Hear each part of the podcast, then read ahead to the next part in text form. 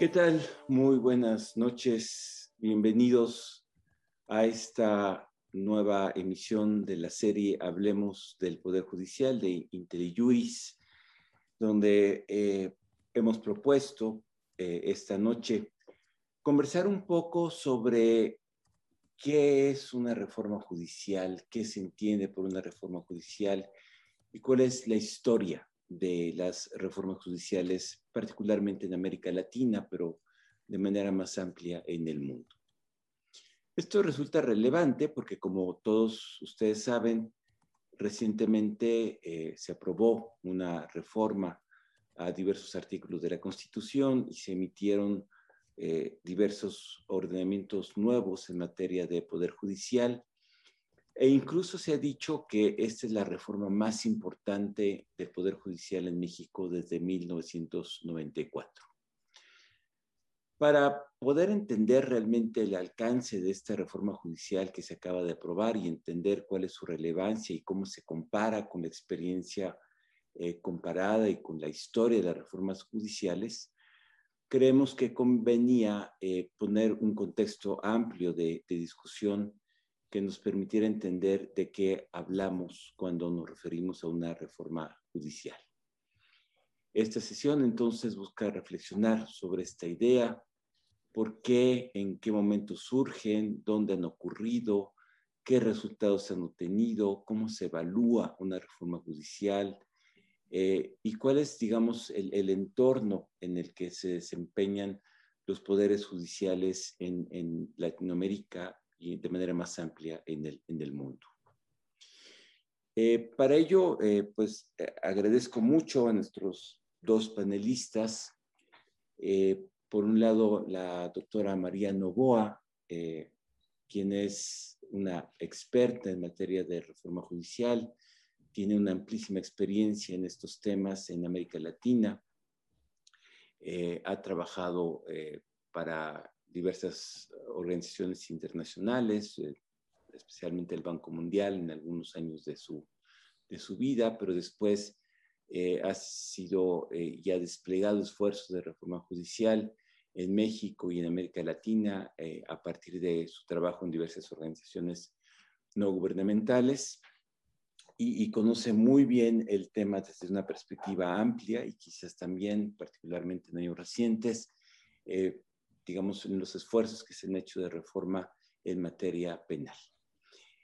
Eh, nuestro segundo panelista, el doctor José Antonio Caballero, eh, profesor investigador de la División de Estudios Jurídicos del CIDE, y que también ha dedicado muchos años de su tarea académica al estudio de los poderes judiciales, ha participado en varias reformas judiciales, tanto a nivel federal como estatal, y, y conoce muy bien eh, el trabajo de lo que implica una, una reforma judicial.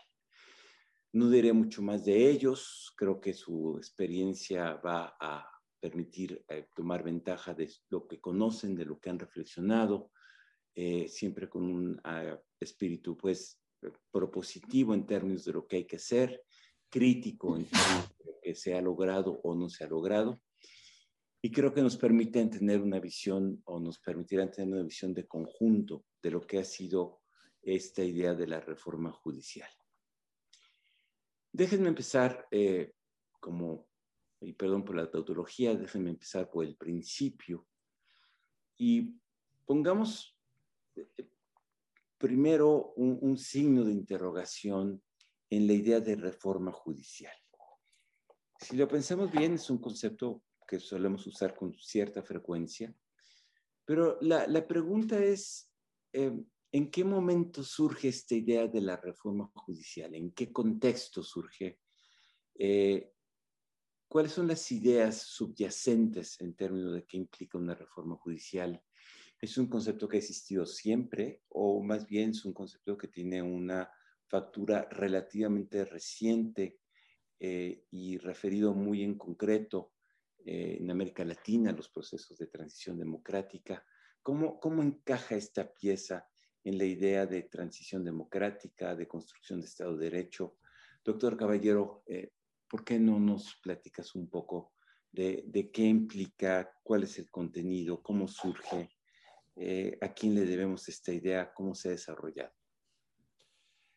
El origen, sí, yo pensaría que es relativamente reciente, a menos que María opine otra cosa, pero curiosamente yo, yo, yo lo vería en los años 60, donde eh, empezó a haber un malestar importante en una parte de la sociedad estadounidense con la Corte Warren. Y se empezó a hablar de reformar la justicia en ese sentido y se empezó a cuestionar hasta dónde los jueces deben intervenir en ciertas cuestiones y demás, sobre todo porque la Corte Warren pues rediseñó muchísimas cosas en el ámbito de los derechos en los Estados Unidos.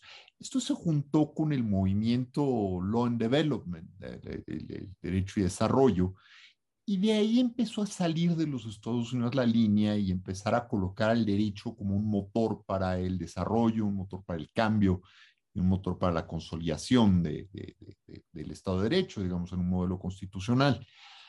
A América Latina yo creo que llega con más claridad cuando el movimiento Law Development termina, esto lo, narra muy bien uh, John Henry Merriman en un articulito que tiene por ahí, pero en los años 80 es cuando empezamos a hablar un poquito más de reforma judicial en América Latina, sobre todo con ejercicios en El Salvador, en, en, en Centroamérica. El, el, Salvador es el que tengo muy, muy clarito.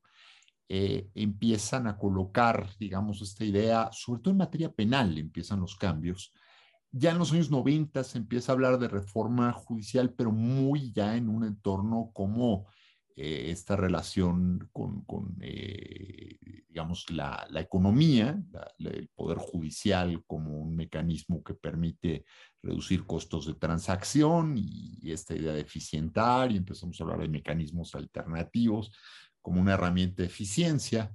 Y después se habla ya en los 2000 de reforma judicial mucho más con un enfoque hacia acceso a la justicia. Y, se van mezclando, pero de alguna manera empezamos a hablar de independencia en los años 80, eficiencia en los años 90 y acceso a, partir de los 2000, sin, sin dejar, digamos, necesariamente las, las líneas previas. Grosso modo sería eso. María, ahí me, me encantaría ver qué, qué tendrías que añadir tú también. Y, le preguntaría a María, muy concreto, ¿es un concepto de estos que se han identificado con el neoliberalismo eh, o, tiene una factura un poco más amplia, María? Ha evolucionado, ¿no? Es como bien señala Tony, eh, desde los años 80, precisamente cuando estábamos en procesos de transición eh, eh, principalmente en, Centroamérica, incluso estaban en guerra civil, ¿no? Es decir, de posguerra, inclusive después de la transición de regímenes, regímenes ah, autoritarios en América Latina, sí se empieza a introducir el, eh, el concepto de reforma judicial y que inclusive era un problema esencialmente la insatisfacción que había en la sociedad con respecto a la justicia pero inclusive la justicia la estaban concentrando mucho en el poder judicial. Es decir, que básicamente para eh, la población la ciudadanía el que respondía a la justicia eran los jueces, no habían otros actores eh, a que reformar. Entonces estaba muy enfocado a los poderes judiciales y en estas transiciones de Estado, de sociedades, autoritarias de guerra, etcétera, empezaron a, trabajarse principalmente el concepto de independencia, que fue el pilar esencial que se estaba trabajando en estas primeras reformas, donde inclusive la idea era cambiar todas estas estructuras que venían de estos regímenes eh, autoritarios o de procesos de guerra y que la idea era cómo lograr tener este eh, esta reforma del Poder Judicial, pero como un, como un actor de poder para garantizar contrapesos con los demás poderes del Estado. Entonces, era más una reforma enfocada ahí y estaba muy enfocado a lo que es la independencia. Esto evolucionó, como bien dice Tony, ya inclusive eh, en este proceso se empezó entonces a hablar como de una segunda agenda que se fue introduciendo cuando se empezó a hablar que había que responder, es decir, que no era solamente un tema de poder del Estado, un poder de autoridad, sino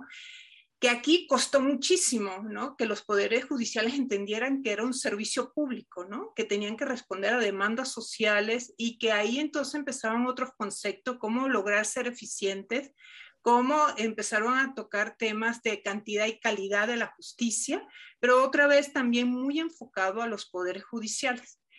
Ya después sí se empezó a meter la agenda, eh, eh, ya inclusive surgió precisamente en Centroamérica eh, el tema de la reforma, pero ya más amplio, no solamente se quedó a nivel de poderes judiciales, sino que ya se empezó a hablar inclusive. Los mismos actores de la sociedad empezaron a señalar que la justicia penal era la que más afectaba que más violentaba derechos. Y entonces ahí fue cuando empezó la ola de la reforma ya del sector justicia y se amplió no solamente eh, de los poderes judiciales, sino ya se hablaba de la procuración de justicia, la defensoría, y se empezó a hablar ya más del sector justicia.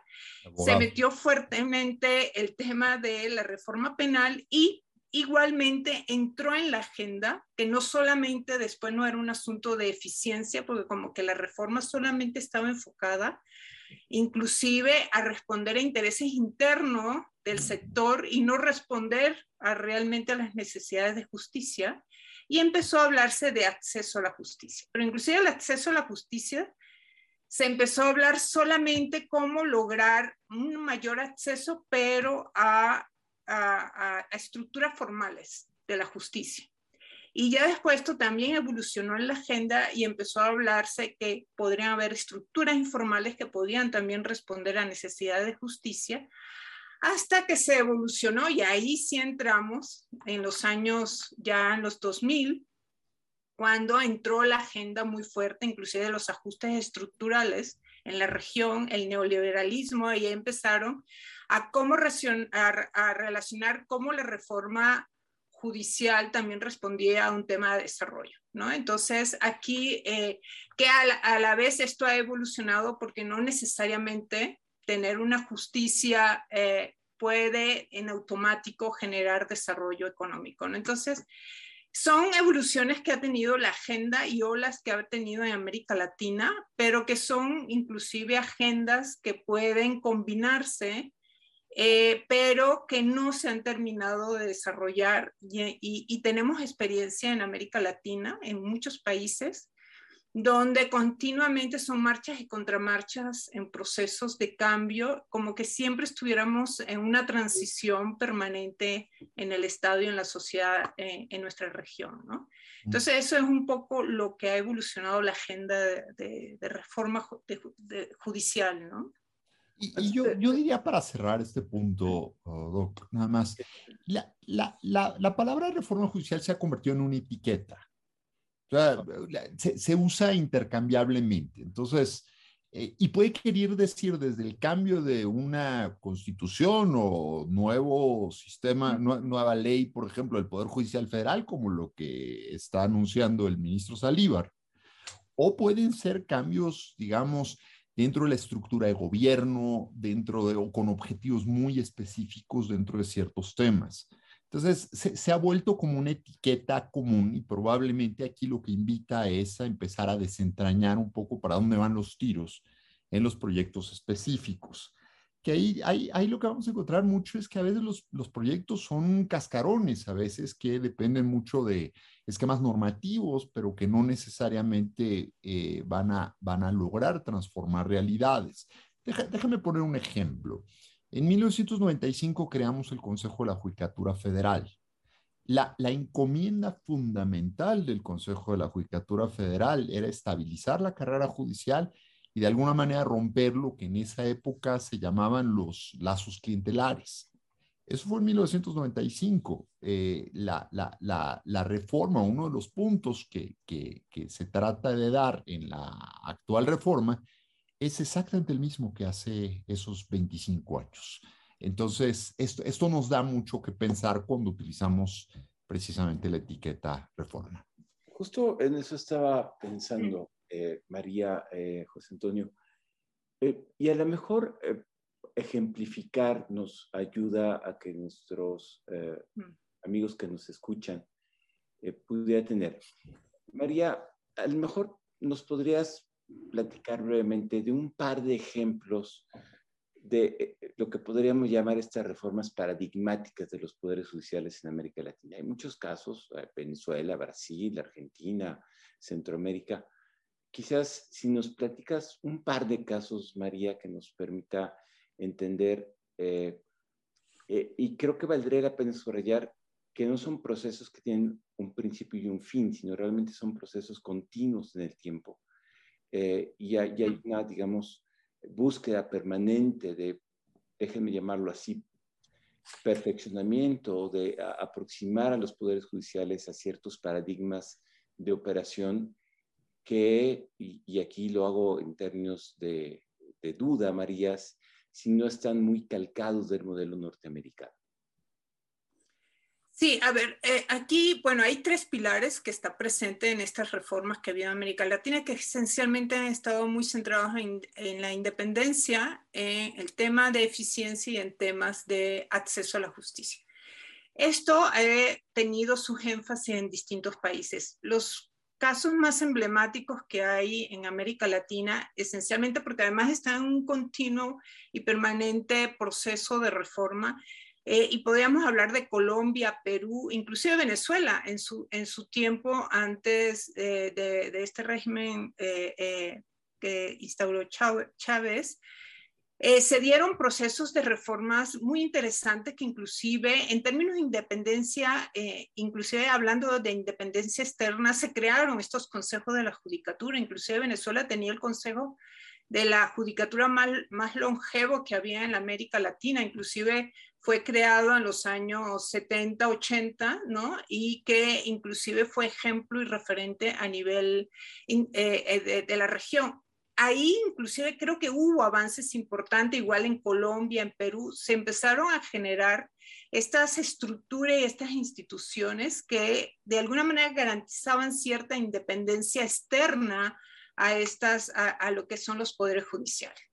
Lo que sí es que, eh, y esto es un poco lo que se ha señalado, que por ejemplo en términos de independencia se ha avanzado en lo que es esta independencia externa con estas estructuras, esencialmente los consejos de las judicaturas, que para bien o para mal han dado respuesta pero principalmente el problema está en la independencia y la autonomía interna que tienen eh, principalmente los operadores, los jueces, que entonces cuando ya vas a procesos, por ejemplo, cómo se, cómo se seleccionan, cómo es la carrera judicial, cómo son evaluados, cómo, ¿no? Es decir, la estabilidad de estos jueces. Entonces, de alguna manera ahí donde tenemos los principales problemas, que es un poco lo que viene recurrentemente en la agenda y se presenta nuevamente, ¿no? Es decir, a la final no son tanto las estructuras, yo creo que aquí hay que evolucionar un poco yo creo que ya en términos de estructuras, de, contrapesos, de organizaciones, creo que hemos avanzado. Lo que no hemos avanzado es cómo lograr efectivamente resultados ya en términos de los operadores, ¿no? Por ejemplo, en este caso, cómo lograr la independencia interna de los jueces, los magistrados en su funcionamiento. Yo creo que ahí donde todavía tenemos problemas que se sigue presentando, ¿no? Inclusive, ahorita en Colombia se acaba de crear está el Consejo de la Judicatura, que es el, que es el órgano que selecciona y administra la carrera judicial de los jueces, se ha creado un órgano paralelo al Consejo de la Judicatura para solamente seleccionar jueces, ¿no? Entonces,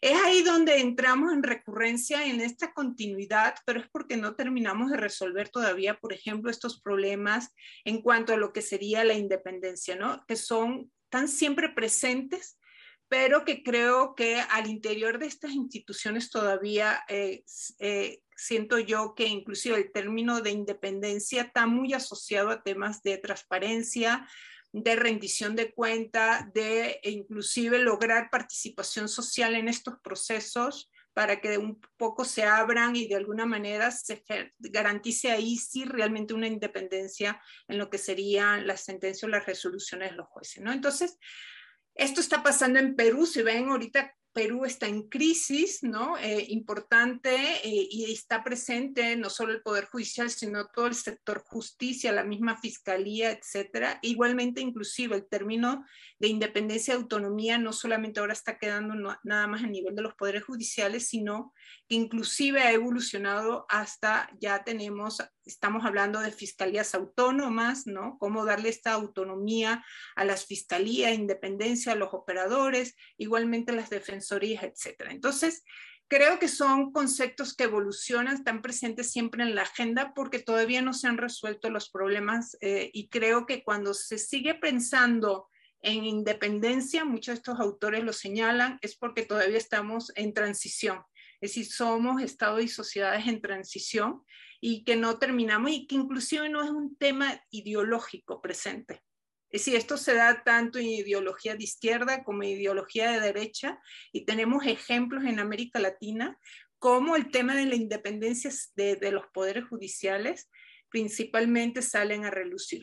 Caso Venezuela, caso eh, eh, eh, Perú, Venezuela principalmente, Venezuela inclusive en este proceso de, transición, donde supuestamente estamos en un régimen autoritario de izquierda, estamos, es, si es totalmente vulnerado la independencia del Poder Judicial, ¿no? Entonces, es más bien un arma del Estado en perseguir, y, eh, ¿no? Eh, con fines políticos, ¿no? Entonces, ahí donde vemos nosotros cómo eh, son pilares presentes que no terminan de evolucionar porque creo que como sociedad seguimos en transición. Creo que por eso inclusive es de forma recurrente sale en la agenda de reforma judicial, porque además la sociedad siempre está todavía permanentemente insatisfecha de los resultados que nos da estas instituciones, ¿no? Mm. A ver, ah, hay, hay Adelante, adelante, doctor. hay, yo veo varios temitas. Mira, hay, hay, uno primero que es en el aplausómetro de América Latina. El, poder judicial más eh, popular, digamos, es el costarricense, y por mucho pero por mucho. ¿Qué, tiene tienen los costarricenses que no tengan los demás? Eh, tienen una buena política de acceso y tienen buenas historias de éxito. Desde luego es un poder judicial muy poco eficiente, porque sí, traen rezagos importantes, tienen otro tipo de problemas, pero en el aplausómetro todo el mundo los quiere. Pero tienes otros temas. Esto, esto creo que nos enseña un poco lo que lo que María mostraba como problemas, ella se refirió a la independencia interna, que es efectivamente un problema, pero también la gobernanza. Y cuando hablo de gobernanza, hablo de gobierno judicial, los liderazgos al interior de los poderes judiciales. En general, los liderazgos en los poderes judiciales han quedado mucho a deber. Los jueces no son necesariamente buenos líderes judiciales. Y esto, esto es problemático a la hora de conducir y sobre todo a la hora de dar permanencia, de institucionalizar los cambios dentro de los poderes judiciales. Eh, eh, todo el mundo va a entender este ejemplo. Cuando llega una nueva administración, todo lo que hicieron las administraciones pasadas estuvo mal, hay que deshacerlo y hay que empezar de cero. Eso es no institucionalizar precisamente. Entonces, esto, esto es muy problemático. Un tercer punto que tiene que ver con la independencia interna es, me parece, eh, las asociaciones de jueces. Eh, estamos todavía en pañales, al, menos en México todavía vamos. La actual Asociación de Jueces Federales está haciendo cosas que no habían hecho, pues nunca, me parece. Eso es, creo que, una estupenda noticia. Pero, pero mientras no haya asociaciones de jueces independientes y fuertes, me parece que en independencia interna vamos a operar muy poco. el, caso chileno creo que es un caso interesante para replicar. Tienen una asociación de jueces fuerte, activa, muy comprometida.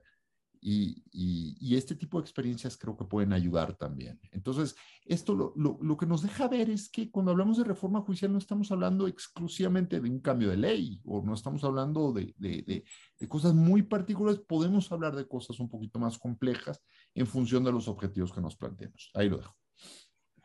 A ver, eh, dejo el tema de la independencia, lo, lo retomo un poquito más adelante pero ustedes mencionaban que había otros dos elementos, eh, digamos, en, la conceptualización de la reforma judicial. Uno era la eficiencia y otro tenía que ver con el acceso. Tomemos por un momento la, eficiencia. Eh, José Antonio, ¿qué, quiere decir eficiencia? ¿Cómo lo traducimos en términos de eh, la administración de la gestión de los procesos judiciales? Eficiencia es hacer más en el menor tiempo posible y con los menores recursos posibles, así muy, muy básico. Pero esto implica, digamos, la señal clásica en lenguaje de poderes judiciales es el rezago. El tiempo de tramitación y rezago, asuntos rezagados. Entonces, la eficiencia lo que va a tratar de hacer es hacer que las sentencias lleguen lo más rápido posible a una decisión, los asuntos lleguen lo más rápido posible a una decisión. Y entonces aquí es donde vienen las típicas presiones a los jueces de cuántos asuntos puede tomar razonablemente un juzgado, cuando un juzgado ya está colapsado por carga de trabajo, cuando el juzgado tiene capacidad de trabajo, cuando un juez en lo particular no está trabajando bien, la organización del juzgado, eh, empiezan con este tipo de cosas y el resultado se mide sobre todo en cuántas sentencias sacas y en qué condiciones. Muchos números y esto a veces molesta un poco. Ahora, la gran ironía es que un juzgado que típicamente es eficiente, normalmente también tiene detrás de sí a un buen juez o una buena jueza. Esto, ya, ya que estamos platicando un poco de anécdotas de Lynn Hammergreen antes de empezar. Lynn lo decía mucho y tiene mucha razón. Cuando entras a un juzgado y lo ves ordenado y lo ves con buenos números, puedes presumir razonablemente que detrás de él hay un, buen líder judicial o una buena lideresa judicial. Eh, es, es, es, interesante. Siempre me da pena decir esto porque si ven mi escritorio no van a decir mucho pero fíjate, eh, en términos de eficiencia, yo creo que hay algo que todavía estamos arrastrando, porque además cuando empiezas a meter temas de gestión y organización para volver estructuras más eficientes, tienes que romper de alguna manera estructuras de poder, ¿no? Y esto lo hemos, lo estamos viendo y lo hemos visto eternamente en los poderes judiciales. Por ejemplo, un gran tema. incentivos perversos, María, también. Ah, no, sí, pero hay, por ejemplo, un tema eh, que es esencial, ¿no? Inclusive esto está muy asociado hasta temas de corrupción. ¿Cómo separar la labor jurisdiccional de la labor administrativa? Por ejemplo, ¿cómo lograr separar estas funciones de los jueces? A veces los jueces dicen que son ineficientes porque tienen también que hacer cumplir funciones administrativas, ¿no? Entonces, por ejemplo, ¿por qué un juez o un magistrado tiene que seleccionar su personal? por ejemplo, ¿no? O llevar su estadística, o, ¿no? Entonces, yo sí creo que son estructuras de poder que no quieren soltar y yo creo que muchas cosas de estas se pueden resolver si podemos lograr que inclusive la gran esperanza con la reforma de la justicia penal era con la oralidad y demás, era un poco romper estas estructuras del, del, juzgado como lo conocíamos, ¿no? Que eran completamente estructuras donde el juez era rey señor de su, de su juzgado y ahí nadie se podía meter y hacía todo, ¿no? Entonces, de alguna manera, con la reforma penal y la entrada de la oralidad, esto se logró de alguna manera romper eh, y se ha logrado romper ya también en temas no penales, ¿no? Introduciendo la oralidad. Pero, creo que son cosas que todavía se mantienen. Más sobre penal, porque tienes, tienes un ejemplo que está sobre la mesa, que es la figura del administrador. Eh, pasamos de un administrador en el modelo original duro, digamos, administrador administrador, a un juez administrador, porque se empezaron a detectar excesos, digamos, de la administración en esos términos.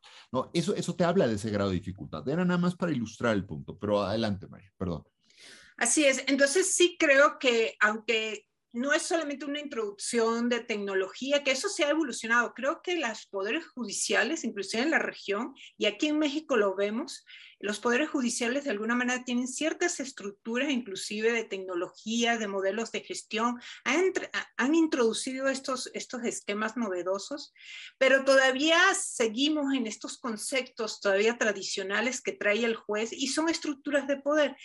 Y creo que esto hay que romperlo y no lo logramos todavía. Entonces, pensamos que, por ejemplo, el tema del nepotismo, el tema de estos temas, eh, vicios, malas prácticas que tenemos presentes, los vamos a resolver cambiando la ley. No es un problema de cambiar la ley. Otra vez, entonces, eh, eh, entonces los planteamientos que tenemos todavía en la región es que con una ley, con un cambio de reglas en la ley, este, inclusive en la constitución, vamos a resolver estos problemas. Y no lo vamos a hacer. Y más es un tema de evolucionar hacia cómo generar políticas públicas, políticas institucionales dentro del sector justicia. Creo que hacia eso hay que evolucionar con más fuerza. Déjame hacerles una, pregunta insidiosa. a cualquiera de, de ustedes, ¿podrían dar algún ejemplo? De alguna reforma judicial en América Latina o en el mundo donde se haya logrado eh, resultados en materia de eficiencia, es decir, donde el conjunto del Poder Judicial mejoró su desempeño en términos de el desahogo de sus cargas de trabajo. Eh, es pregunta, no sé si, si estoy siendo demasiado específico, pero... Estados Unidos, digamos, en, tribunales estadounidenses, el National Center for State Court juega mucho con esta idea del case, case management system que son, que son reformas que introducen precisamente cambios en la gestión, digamos, de la agenda judicial. Ahí hay varias experiencias muy positivas en tema de eficiencia. En América Latina, me parece, y a ver qué piensas, María, hay ejemplos, pero son ejemplos aislados y después el problema es que no tienen pegamento. Literalmente no tienen pegamento. Cambia el presidente del tribunal y, literalmente tiran a la basura todo. Les pongo un ejemplo. Tabasco llegó a tener el mejor archivo judicial de América Latina, literal, lo tuvo. Un cambio de presidente bastó para que ese, eh, archivo se fuera a la basura. O sea, ese es el problema. las cosas que se van haciendo se van rompiendo bajo esta política de todos los que estuvieron antes que yo son unos idiotas. Y entonces vamos a empezar de cero este, este desprecio en general, digamos, a la institucionalización, que es muy característico de, muchas corrientes en América Latina, rompen muchas experiencias exitosas en ese sentido. Y esto también nos tiene que hacer pensar mucho, por ejemplo, sobre el modelo de, de carrera judicial que tenemos. ¿Dónde empieza la carrera judicial? La carrera judicial debe empezar desde de alguna manera oficial judicial, yo sé que no formalmente, pero pregúntenle a la gente que ha hecho carrera judicial, todos los que tienen carrera judicial empezaron desde oficiales o meritorios, ¿no? Llevamos años prohibiendo a los meritorios, sigue habiendo meritorios y así empieza, ¿no? Entonces, puedes jugar con muchas variables ahí. Una, una nota más, porque salió una pregunta aquí, perdón. Alguien preguntaba sobre efectividad de la justicia. Eh, eh, yo, yo, yo lo llamaría como la eficacia que, este que eh, esto no es necesariamente eficiencia. La, eficiencia es hacer más, es sacar más. La eficacia es hacer que la sentencia se cumpla. Y, y, este es otra vez típicamente un problema muy importante de la justicia. Nada más lo dejo anotado. María, ¿tú traes algún ejemplo de tu experiencia de, digamos, alguna mecanismos que hayan generado un, un efecto de eficiencia, eh, digamos, medianamente perdurable en algún poder de América Latina o de, o de otra parte del mundo? Sí, bueno, en América Latina tenemos varios ejemplos, ¿no? Eh, Costa Rica mismo lo señalaba Tony, Chile inclusive eh, fue, ha sido muy paradigmático en América Latina, aunque ahora el, todo el el sistema se cuestionó e incluso está en, un proceso de nueva constitución en, Chile, ¿no? Eh, que de alguna manera ahí tendríamos que ver, pero sí creo que hay temas interesantes aquí, eh, que inclusive ha pasado por lo menos en Costa Rica, Chile lo, lo, inclusive lo viví muy cerca, es cómo se logró eh, fortalecer estas instituciones, inclusive el, Poder Judicial chileno o el costarricense. Y aquí algo muy interesante, que es que se logró hacer cambios, pero cambios que no vinieron, que no fueron endógenos desde las propias instituciones, sino que hubo un concepto mucho más amplio de alianzas, que inclusive diagnósticos y evaluaciones que se hicieron antes de hacerse esas reformas, se hicieron desde la sociedad, desde la academia. Entonces creo, y fue una visión mucho más sistémica de los problemas, no porque el problema que estamos teniendo, eh, y, esto es el problema ya de por qué no se da esta continuidad y, esta consolidación de, las, de los buenos esfuerzos que se empiezan a hacer en estas instituciones, porque creo que no se le está dando una plataforma que en este sentido, por lo menos en Costa Rica, en Chile, eh, han perdurado porque no han salido desde ellas, sino que han surgido más bien de alianzas sociales de la academia, de otros actores eh, sociales, que creo que eso es lo que le ha dado mayor eh, sostenibilidad. Pero sí tenemos ejemplos, por lo menos Chile y Costa Rica son ejemplos muy interesantes. Colombia también ha sido un, interesante, lo único de Colombia hubo un desbalance cuando hicieron la superfiscalía, que inclusive en términos institucionales desbalanceó los poderes ahí dentro del sector con el Poder Judicial pero creo que sí, sí son eh, poderes judiciales interesantes que inclusive se miden, se evalúan, ¿no? Se logran eh, eh, lograr hacer ajustes y cambios en el camino de acuerdo a cómo se va presentando la demanda. Entonces creo que sí son instituciones que han logrado estos mecanismos, no solamente dentro de las instituciones, sino afuera de las instituciones en la sociedad con, con actores importantes que han logrado que esto pueda darse eh, eh, y evolucionar y cambiar, y, pero de alguna manera da continuidad a, tener instituciones en ese sentido que respondan, ¿no? Más que bien, ¿no? Siempre tienen problemas de rezago, siempre hay estos problemas, pero creo que en, el sentido de gestión, de medición, de, de, ir avanzando en términos de eficiencia, creo que sí son instituciones que se han logrado de alguna manera consolidar en el tiempo, ¿no? Mm. Yo, yo añadiría ahí nada más, la, la, la, oralidad yo creo que es una pequeña revolución en eficiencia. ¿eh? Ya lo anotaban en las preguntas también. Eh, sí. sí. habría que marcarlo. La oralidad en materia mercantil, la oralidad en materia penal, desde el punto de vista de eficiencia. Podemos, podemos problematizarla desde otros puntos de vista, pero, pero desde eficiencia ha cambiado mucho los modos y ha agilizado mucho las tramitaciones. Mucho más de lo que nos esperábamos, me parece con muchos problemas, cierto, pero no, no son la panacea todavía, pero, pero ahí hay un cambio muy silencioso, si quieren ustedes, paso a pasito, pero que está mostrando efectos mm. positivos. Bien, uh, déjeme pasar a la tercera dimensión de, de, la reforma, el problema del acceso a la justicia. Eh, José Antonio, ¿cómo se entiende el problema del acceso desde el punto de vista de la reforma judicial? ¿Qué busca una reforma judicial cuando dice que quiere mejorar el acceso a la justicia? Eh, ¿qué, implicaciones tiene? Creo que aquí hay un mundo de cosas, pero a ver cómo lo puedes eh, sintetizar. A ver, eh, le, le, puedes entrar de muchas maneras y yo creo que uno de los problemas más importantes de una reforma judicial es que no se fija muy bien metas concretas en cuanto a acceso u objetivos. Partamos de lo básico. El artículo 17 de la Constitución dice que todo mundo no solo tiene el derecho, sino el deber de acudir a la justicia para resolver sus conflictos, toda vez que está prohibido hacerse justicia por propia mano. Entonces, para ello debe haber un servicio de impartición de justicia. Claro, el, problema es que la justicia no puede comerse todos los problemas de la sociedad. Eso es, eso es ingenuo, ¿no?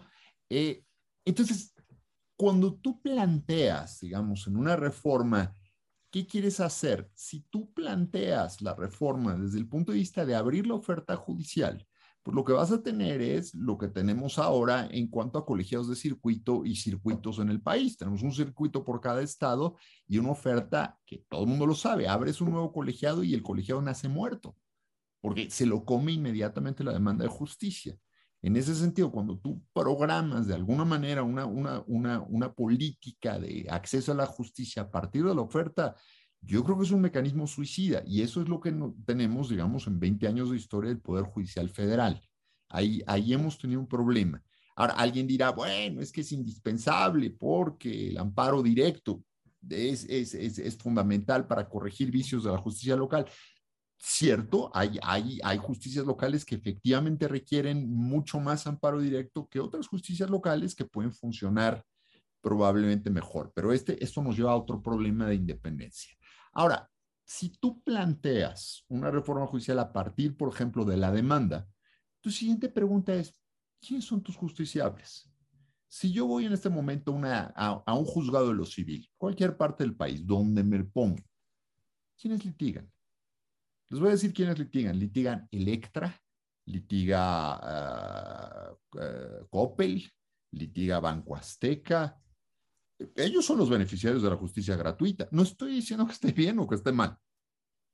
Pero nada más veamos las listas y veamos quiénes son los que litigan. ¿Sí?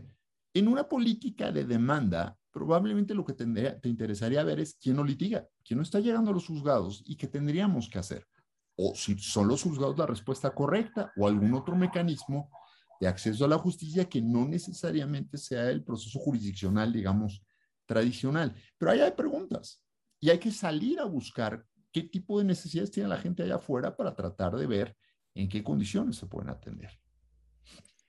María, sí, efectivamente ahí está el problema. Es que el problema, eh, no tenemos claramente definido qué llega y qué debería de llegar, ¿no? En términos de demanda al sistema. Inclusive ahí hay una pregunta que inclusive Link lo señala ahorita, coloco un libro último que señaló que era, tenemos que definir cuál es el papel del Estado en materia de justicia, es decir, definitivamente no vamos a poder resolver todas las demandas y todos los conflictos sociales, ¿no? Entonces, yo sí creo que ahí tiene que haber una definición en ese sentido como política, como política pública, que efectivamente tiene que llegar y que no tiene que llegar. Lo que sí nos ha dicho es que lo poco que llega al sistema, inclusive el, sistema no es capaz de resolverlo, ¿no? En calidad, en tiempo, e, etcétera. Entonces, es aquí yo creo un problema. Sí, efectivamente, eh, cuando hablamos de acceso a la justicia, se habla de mecanismos alternativos de resolución de conflictos, se habla de la defensa pública,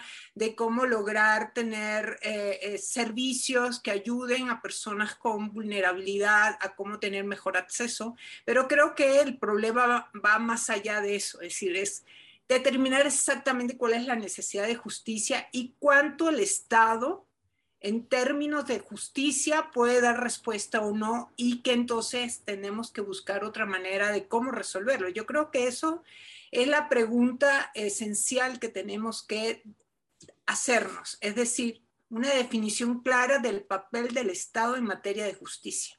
Mm. Ya con solamente decir que si solamente entre el 1%, porque además tenemos una cifra negra impresionante, es decir, no sabemos efectivamente en términos penal, es decir, cuántos, cuántos delitos se cometen en el país y cuántos no se denuncian, eso es por un lado, pero en, términos no penales igualmente, ¿no? Es decir, ¿cuál es la necesidad que tenemos de justicia y qué efectivamente nos eh, el, Estado, es decir, estas instituciones, los poderes judiciales y la estructura como tal de justicia del Estado en condición y en capacidad de respuesta, y si tiene que hacerlo, ¿no?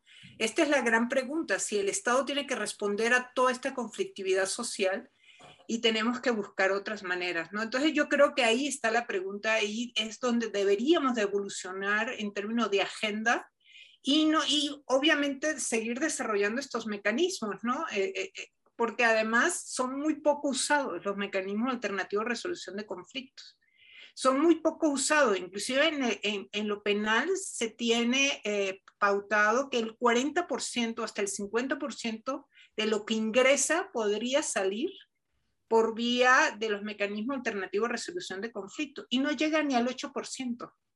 Entonces, eh, eso lo que nos da a entender es que ni los operadores lo activan, ni la ciudadanía en un problema lo activa tampoco, porque tampoco tiene como la, eh, eh, que ese es otro tema, ¿no? La cultura jurídica que tenemos en nuestra sociedad para exigir y lograr otros mecanismos distintos a cómo resolver esto, ¿no? Que creo que son lecciones que hemos aprendido en estos, en estos tiempos, ¿no? Ah. ¿Y la corrupción? Ah. Las malas prácticas que tenemos. Eh, antes de, de entrar a, a la siguiente. María, ¿algún ejemplo de una reforma judicial que haya, eh, desde la perspectiva comparada, eh, tú podrías decir, mira, aquí hay un ejemplo de cómo se amplió o se redefinió el acceso a la justicia?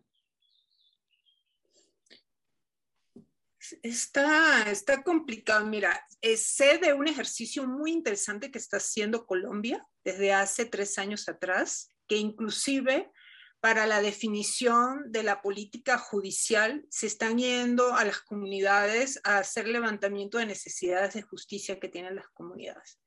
Entonces, eh, yo creo que por ahí es, es, es, es, una práctica muy interesante desde el punto de vista otra vez de política pública. Es decir, están yendo a las comunidades a hacer levantamiento de cuál es la necesidad de justicia y a partir de esa necesidad de justicia establecen mecanismos y acciones que no necesariamente es a través de, la, de ir por vía formal, sino cómo lograr activar otros mecanismos que inclusive puede tener el ejecutivo del Estado, ¿no? El, ejecutivo, eh, es decir, distinto al, poder eh, judicial que pueden dar respuesta a estas necesidades de justicia. Entonces, e igual en América Latina ha habido mucho, eh, más inclusive hay muy buenas prácticas que se pueden identificar de cómo hay justicia itinerante, cómo se logra ir a comunidades inclusive indígenas, cómo activar eh, ya usos y costumbres, es decir, sí se han logrado estas buenas, vamos a decir, buenas prácticas, buenas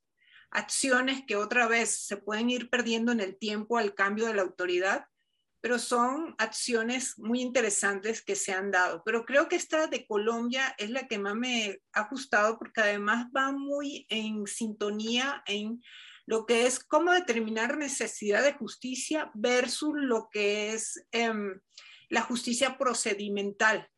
¿No? Cómo responder. Y creo que ahí hay un clic muy interesante en términos de acceso a la justicia y satisfacción de los usuarios del sistema de justicia o inclusive del Estado mismo en responder a esta conflictividad social cualquiera sea, ¿no? Entonces, creo que es un planteamiento interesante que se está, que he observado en Colombia, eh, que es para mí una muy buena práctica. Bien. A ver, déjenme recapitular un segundo eh, y, si me equivoco me, me corrigen, pero parecería que ustedes han sugerido que la idea de reforma judicial va ligada, digamos, a los procesos de democratización. Voy a hablar de la región de América Latina para no eh, llevarla a otros, a otros lugares, creo que podríamos eh, extenderlo, pero digamos, buscaba eh, que, que no fuera solamente una, transición de carácter político, sino que construyera pesos y contrapesos, y para eso era importante tener poderes judiciales que constituyeran contrapesos, y para e, que eso funcionara tenían que lograr una condición que era la famosa independencia, es decir, eh, la separación entre el poder político y el poder judicial para que no respondiera a, la, lógica política, sino que tuviera su propia eh, lógica. Y, para lograr eso necesitaban que fueran poderes judiciales, no solo independientes, sino eficientes y que tuvieran un mayor o un más amplio acceso a la justicia. Si esto es cierto, parece que la piedra angular de la eh, idea de reforma judicial, y creo que aquí ya la idea de reforma no queda tan clara, digamos, es, es la independencia judicial. En la historia del país, José Antonio, ¿Cómo ha evolucionado esta idea de independencia judicial? En particular, si pensamos que no tenemos solo un poder judicial, sino en realidad tenemos 33 sistemas de justicia en el país, uno para cada entidad federativa y el sistema federal. Ah, o tú puedes eh, marcar o trazar una ruta de evolución de esta idea de independencia judicial. Ah, yo, yo lo que diría es que cuando leemos independencia judicial de esa manera, lo que estamos viendo es una de las funciones que realiza la justicia, que es arbitrar entre poderes. Pero en otra de las funciones, la, la justicia eh, lo que hace es resolver conflictos entre particulares. Entonces, esta independencia, cuando están peleando dos particulares completamente en anónimo, no es tan relevante. Probablemente aquí es mucho más importante la eficiencia de la propia justicia. Pero no, no estamos esperando que el juez o la juez vaya a recibir presiones, vamos a llamarlas ilegítimas, para resolver eh, a favor o en contra de un particular contra otro particular. Ciertamente se puede dar el caso, pero estamos hablando de un juzgado mercantil que resuelve 2.000 asuntos al año la, idea de independencia no es tan pesada. Se vuelve pesada en la Suprema Corte de Justicia cuando tienen que resolver una acción de inconstitucionalidad donde el presidente de la República le ha apostado todo a eso. O se vuelve complicado en la materia penal cuando eh, los jueces, por ejemplo, enfrentan presiones, cuando ven que el detenido llega golpeado, hay huellas de tortura o hay claros indicios de que hubo siembra de pruebas y, se lo piensan si lo sueltan o no. Fíjense, por ejemplo, una anécdota bien interesante. Si ustedes revisan jueces suspendidos o jueces iniciados con procesos por Consejo de la Judicatura Federal, se van a dar cuenta que los jueces que han sido sancionados son jueces por, por decisiones que tuvieron que ver con liberaciones. Mientras tanto, tenemos jueces que han dejado pasar tortura sin ningún problema que no han sancionado. Entonces, ahí, tienes, por ejemplo, un tema de independencia interna donde se sanciona duramente que el juez libere. Pero si el juez deja pasar tortura, no se sanciona. Entonces, fíjense para dónde están los incentivos. ¿No? Pero vas construyendo y eso se lee como un problema de independencia también porque el propio Poder Judicial dice, ¿para qué sacamos boleto con la Fiscalía o con el presidente o, con quien fuera necesario, digamos? ¿No? En ese sentido, entonces, si quieres fortalecer la independencia, quieres, necesitas fortalecer a la institución y, tratar de generar cierto reconocimiento. Por eso se ve mucho a Costa Rica como un buen ejemplo de confianza, porque la confianza pública lo que hace es fortalecer indirectamente a las instituciones judiciales. una pregunta difícil, comprometedora, pero me gustaría tener tu opinión. ¿Tú dirías que en México hemos avanzado en materia de independencia judicial? Eh, digamos, si tomamos el, el tramo que va de los 80 a los 2020. Estamos hablando de 40 años de, de, historia reciente. A ver, María, ¿tú tendrías algo que decir o quieres que me lance? No, lánzate, yo lo complemento. la reforma de 1987, tanto federal como local, tenía como objetivo la independencia judicial. Tardó 10 años en tener pegamento.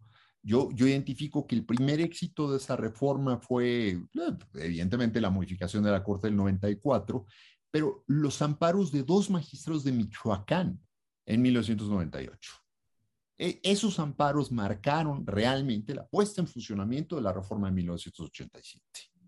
Y ahí empezó lo que podríamos denominar una primavera judicial mexicana, muy importante, donde hubo muy, una, una, independencia judicial muy importante. Por ejemplo, pensemos, Poder Judicial de Guanajuato. En esa época estaba don Miguel Ángel García Domínguez, de, de, presidente, pues, exministro de, de, la Suprema Corte, y que dejó bases muy sólidas dentro de ese Poder Judicial. Después llegó Miguel Valadez, eh, funcionó muy, muy bien y mantuvieron un Poder Judicial que hoy en día sigue siendo un Poder Judicial muy sólido. Eh, una, independencia judicial se, forma en esos términos. Eh, de alguna manera, y esto es difícil explicarlo, pero por ahí de 2010, 2011, la primavera judicial mexicana empezó a apagarse. Y, hoy en día me, me, parece que estamos muy lejos, se ven a esos 10 años, creo que tenemos una diferencia muy importante. Y esto afecta hasta la propia Corte ahí tenemos el tema de la consulta. La, la, pregunta de la consulta, perdón, pero es absurda. En ese sentido, yo creo que eso es un problema de independencia judicial, para decirlo con toda claridad. En la novena época yo creo que no habíamos visto eso. María, ¿tú qué dirías? Eh, en, en, el mismo tenor. Es decir, ¿cómo, cómo evalúas estos últimos 40, 50 años eh, en términos de esto que hemos identificado como una piedra angular de la idea de reforma judicial, de, la independencia judicial. Y, yo sé que la pregunta no es blanco y negro, porque, eh, insisto, hay, muchos matices, pero tú, ¿tú cómo lo evaluarías de manera general? Sí, yo creo, yo sí creo que como poderes judiciales en México y en misma región sí han avanzado. Yo sí creo que en términos de independencia externa se ha avanzado. Lo que yo sí creo que debilita tremendamente, eh, y esto es estas marchas y contramarchas que se están dando en el camino, porque no es algo lineal, sino como que vemos esto, si avanza, yo creo que más que, que que ir hacia atrás, se estancan, no evolucionan, no mejoran, no se fortalecen. Yo, yo creo que aquí hay otra dimensión muy importante, la alta insatisfacción que tiene la ciudadanía, la sociedad de esta institución, porque además la gente tiene como muy centrado que el que imparte justicia, la justicia está solamente en los jueces. Entonces, al no haber respuestas efectivas, eficientes y, de calidad a la demanda, a la necesidad de justicia, eso per se eh, igualmente afecta esa, esa independencia, esa fortaleza institucional frente a movimientos, porque esto a la final Y esto es algo muy importante, pues tenemos sociedades que están muy afectadas desde el punto de vista político, eh, hay mucho cuestionamiento de los sistemas, del sistema democrático, la pobreza, es decir, hay como muchos, muchos variables eh, externas a estas instituciones que también las afectan, ¿no?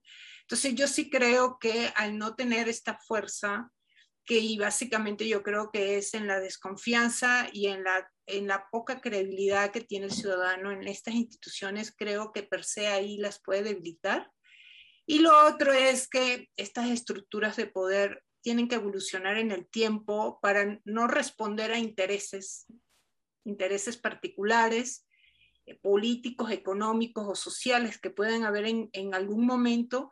Y esta es la gran debilidad que tenemos. Podemos tener, por eso yo señalo que más que lograr más estructuras, cambios de ley o de constituciones y crear nuevas organizaciones y estructura, es más bien enfocarse más en resultados y impacto, porque yo creo que ahí es donde fortaleces la institución y per se, eh, eh, aunque haya cambios de reglas, tienen una independencia y pueden soportar cualquier ventarrón que pueda venir en el camino. Entonces yo sí creo que aquí no es un asunto, eh, no es aislado, no es una variable solamente intrínseca dentro del Poder Judicial, sino que hay, eh, es verlo como un sistema donde está afectada por variables que inclusive no puede controlar. Entonces yo creo que es mucho más complejo, pero yo sí creo que en la región y en México los poderes judiciales están mucho más fuertes eh, están eh, logrando responder y yo creo que aunque haya eh, contramarchas ahí, como que se viera que se va hacia atrás, yo creo que como institución, yo creo que se mantienen, pues yo creo que sí hay la necesidad de que más bien tengan una respuesta mucho más efectiva a la sociedad en términos de demanda y de necesidades. Y creo que ahí es donde viene la fuerza que puedan tener en el camino. Es, y porque sí, otra vez, la independencia está en juego en estas sociedades porque siempre estamos como en una permanente transición y como Estado y como sociedad. Entonces creo que ahí es la vulnerabilidad que pueden tener en cualquier momento, ¿no? Eh, que lo puedes ver en este momento o, como decía, hace 10 años se podría decir que era la primavera eh, de los poderes judiciales, pero también hay que ver qué, qué, sucedió en estos últimos 10 años en el país, ¿no? Como un todo, no solamente como, como institución el Poder Judicial. ¿no?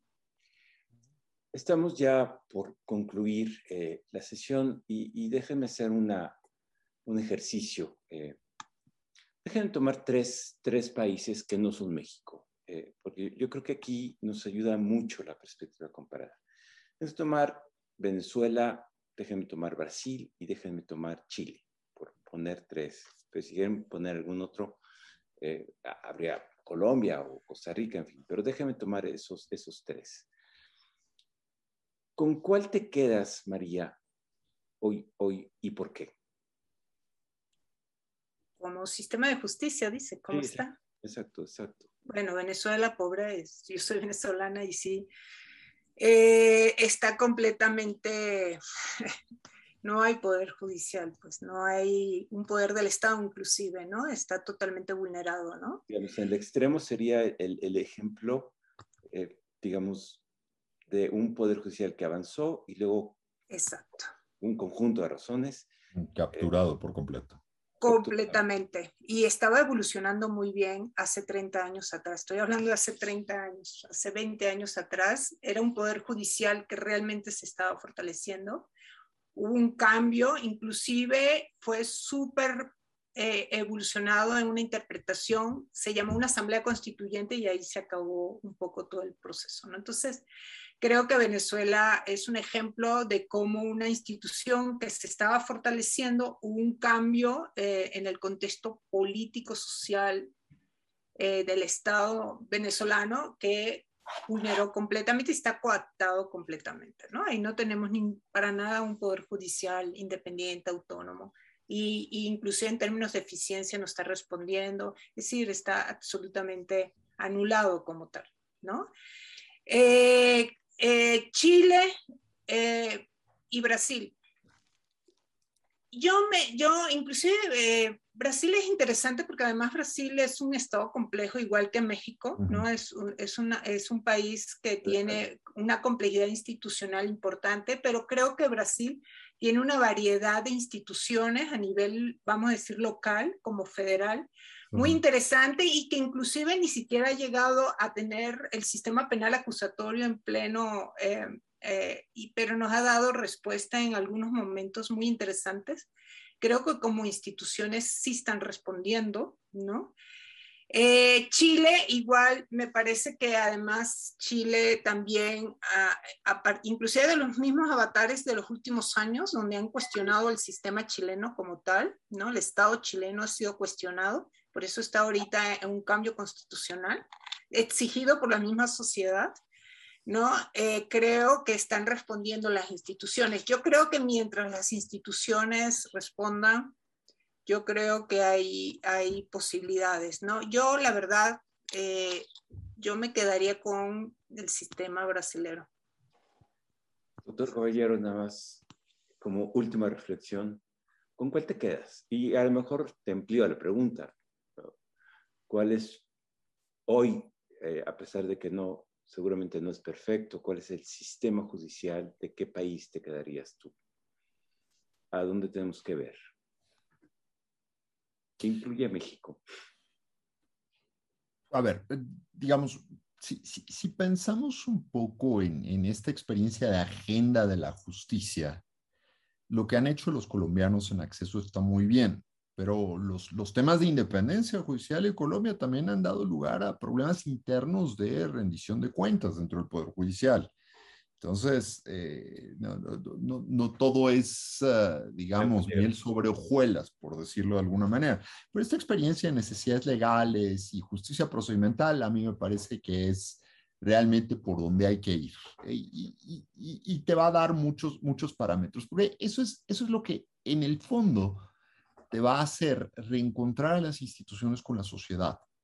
Yo, yo creo que debemos partir, y este es un fenómeno en América Latina y en muchas partes del planeta, que, que, los poderes judiciales y muchas de las instituciones del sector justicia están divorciadas de la sociedad. No, no se ven como herramientas a las que, que, disponibles para la gente, sino es la gente lo que quiere es no acercarse a esas instituciones y se acerca a regañadientes a esas instituciones. Entonces, ¿cómo, logras romper, digamos, esa, esa relación tóxica que existe? Y, y, me parece que los ejercicios de acceso a la justicia como ese son los que podrían, podrían funcionar desde un punto de vista reflexivo, pero eso requiere también una clase jurídica comprometida con, con este tipo de ejercicios. Pues llegamos al final de la, de la emisión. Eh, la verdad es que se nos quedó muy corta, hay muchísimos temas, pero invito a todos los que nos escuchan a que en cuatro semanas volvamos a esta serie, hablemos del Poder Judicial y quizás vamos a cambiar el tenor de esta perspectiva amplia y nos vamos a concentrar en el caso de México y creo que convendría repasar este nuevo impulso a la reforma judicial, eh, en qué consiste, cuáles son los parámetros y cómo lo podemos comparar. Entonces los invito a que en cuatro semanas regresemos al tema para abordar muy concretamente el tema de la reforma judicial en México y tengamos eh, elementos para valorar, conocer, entender de qué va esta nueva reforma judicial. María, muchas gracias. José Antonio, muchas gracias. Eh, a todos los que nos acompañaron esta tarde, noche, muchísimas gracias. Nos vemos en cuatro semanas. Gracias. Y a los del chat, que dejaron todavía muchas preguntas ahí. Muchas preguntas en el chat. Muchísimas, de verdad, muchas gracias. Eh, nos vemos en cuatro semanas para seguir hablando del, del Poder Judicial. Gracias. Gracias, hasta luego.